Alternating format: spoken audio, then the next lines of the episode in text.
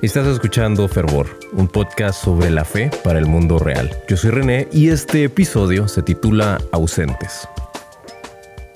Estoy seguro que lo has notado. Tal parece que para ser superhéroe, tener que sufrir de alguna forma la ausencia de uno o ambos de tus padres es un requisito. Batman, el hombre araña, Iron Man y en cierto nivel hasta Superman han tenido que sufrir la ausencia de sus padres. Esto no es lo que los catapulta a convertirse en superhéroes, pero sin duda es una parte importante de la personalidad que obtuvieron en las historietas de antaño y que muestran hoy en día en sus respectivos universos cinematográficos. Es verdad que la intención de los autores es darles un toque de humanidad cuando incluyen una tragedia en los antecedentes de estos superhombres, y creo que eso está bien. Para todos se hace más fácil relacionarnos con personajes que sufren cosas similares, si no idénticas, a las situaciones que nos ha tocado enfrentar en algún punto de la vida, pero también creo que es un engaño terrible. No es cierto que la falta sea por la causa que sea, de uno de los padres se convierte en el catalizador para que nosotros seamos una especie de superhumano de la vida real. Creo que si somos objetivos nos daremos cuenta que el orden de Dios, que en este ámbito se refleja en una familia completa y unida, es lo que verdaderamente nos catapulta.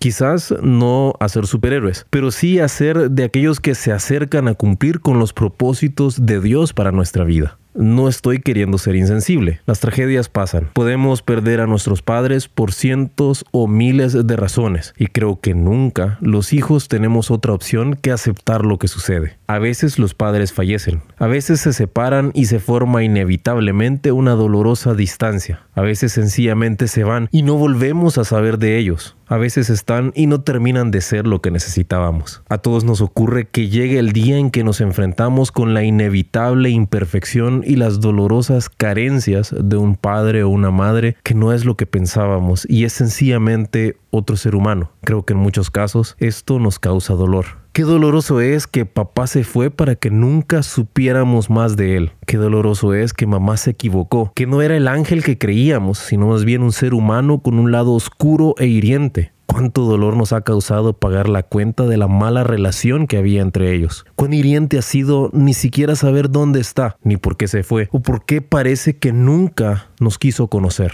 Qué terrible perderlos por causa de esa enfermedad fulminante. Qué vacío dejaron en nuestro corazón. Cuando esto ocurre, y en la sociedad moderna ocurre mucho, parece que se vuelve difícil cumplir con lo que el Señor nos dice en la palabra, en la carta a los Efesios capítulo 6, versos 22 y 23. Te lo leo. Honra a tu padre y a tu madre. Ese es el primer mandamiento que contiene una promesa. Si honras a tu padre y a tu madre, te irá bien y tendrás una larga vida en la tierra.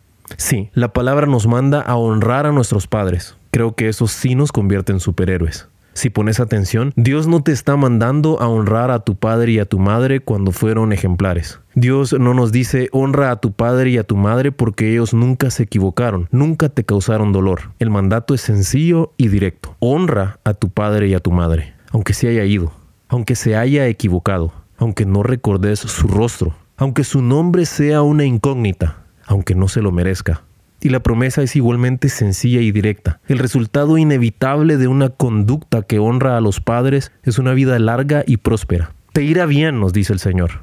Tendrás muchos años de vida. Si algo debe quedar sembrado en tu corazón luego de escuchar este episodio, es la voluntad de honrar a tus padres sea lo que ellos sean sin ninguna excusa. Por eso te comparto tres formas en las que creo que puedes comenzar a poner en práctica este mandato del Señor. La primera forma en que podemos comenzar a honrar a nuestros padres es aprendiendo a escucharlos. Puede sonarte un poco extraño, pero creo que todo comienza aquí. La palabra que en el texto que leímos se traduce como honra proviene del hebreo kabed, que significa ser pesado, como algo que está puesto en una balanza. La balanza sirve para darle un valor a lo que estamos pesando. Generalmente, entre más pesado es lo que ponemos en una balanza, más valioso llega a ser. La honra Kabed implica entonces que nuestros padres y por consiguiente su opinión y sus palabras sean valiosas para nosotros. La honra es el sustituto de la obediencia. A medida que pasan los años y nos vamos convirtiendo en adultos, menos nos vemos en la necesidad de tener que obedecer a cada mandato de nuestros padres. Nos volvemos independientes y somos capaces de tomar nuestras propias decisiones. Esto me parece que es algo bueno. Es importante no depender de nadie más que de Dios al momento de decidir por nuestro futuro pero aquello que en la infancia era obediencia debe convertirse en honra. Quizás no necesites obedecer ciegamente a lo que tus padres te ofrecen como consejo de vida, pero Dios sí te está diciendo que los escuches, que los tomes en cuenta, que ese consejo sea pesado en la balanza de tu vida y sirva como contrapeso al momento de tomar tus decisiones para que puedas decidir acertadamente. Que te sirva el consejo del libro de Proverbios capítulo 1 versos 8 y 9. Hijo mío, presta atención cuando tu padre te corrige. No descuides la instrucción de tu madre. Lo que aprendas de ellos te coronará de gracia y será como un collar de honor alrededor de tu cuello. En segunda instancia, una buena manera de dar honra a nuestros padres es sirviéndolos. En cierto momento Jesús y su mamá eran invitados en una boda que lastimosamente se quedó sin vino. La madre de Jesús se percató de esto y se acercó a su hijo para pedirle que hiciera algo al respecto. El Evangelio de Juan capítulo 2 versos 4 y 5 nos cuenta un poco de lo que sucedió. Apreciada mujer, ese no es nuestro problema, respondió Jesús. Todavía no ha llegado mi momento. Sin embargo, su madre les dijo a los sirvientes, hagan lo que él les diga.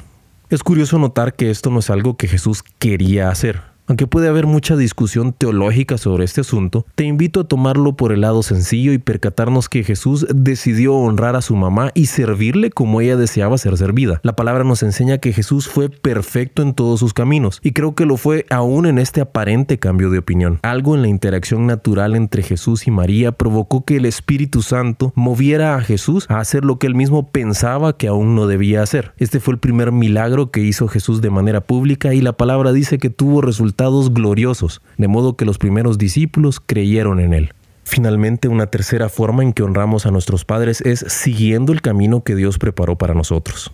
El libro de Proverbios, capítulo 22, verso 6, aconseja a los padres, dirige a tus hijos por el camino correcto, y cuando sean mayores no lo abandonarán.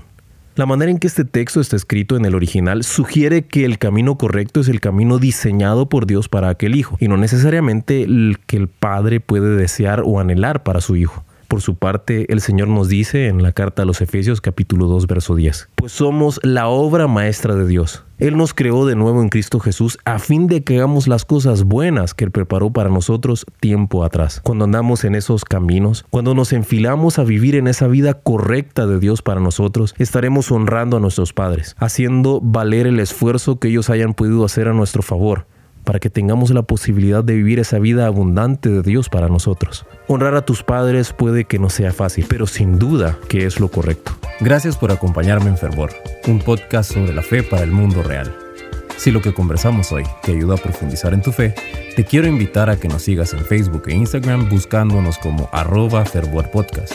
Además, te pido que te tomes un momento para compartir este episodio en tus redes sociales. Será hasta la próxima y que Dios te bendiga.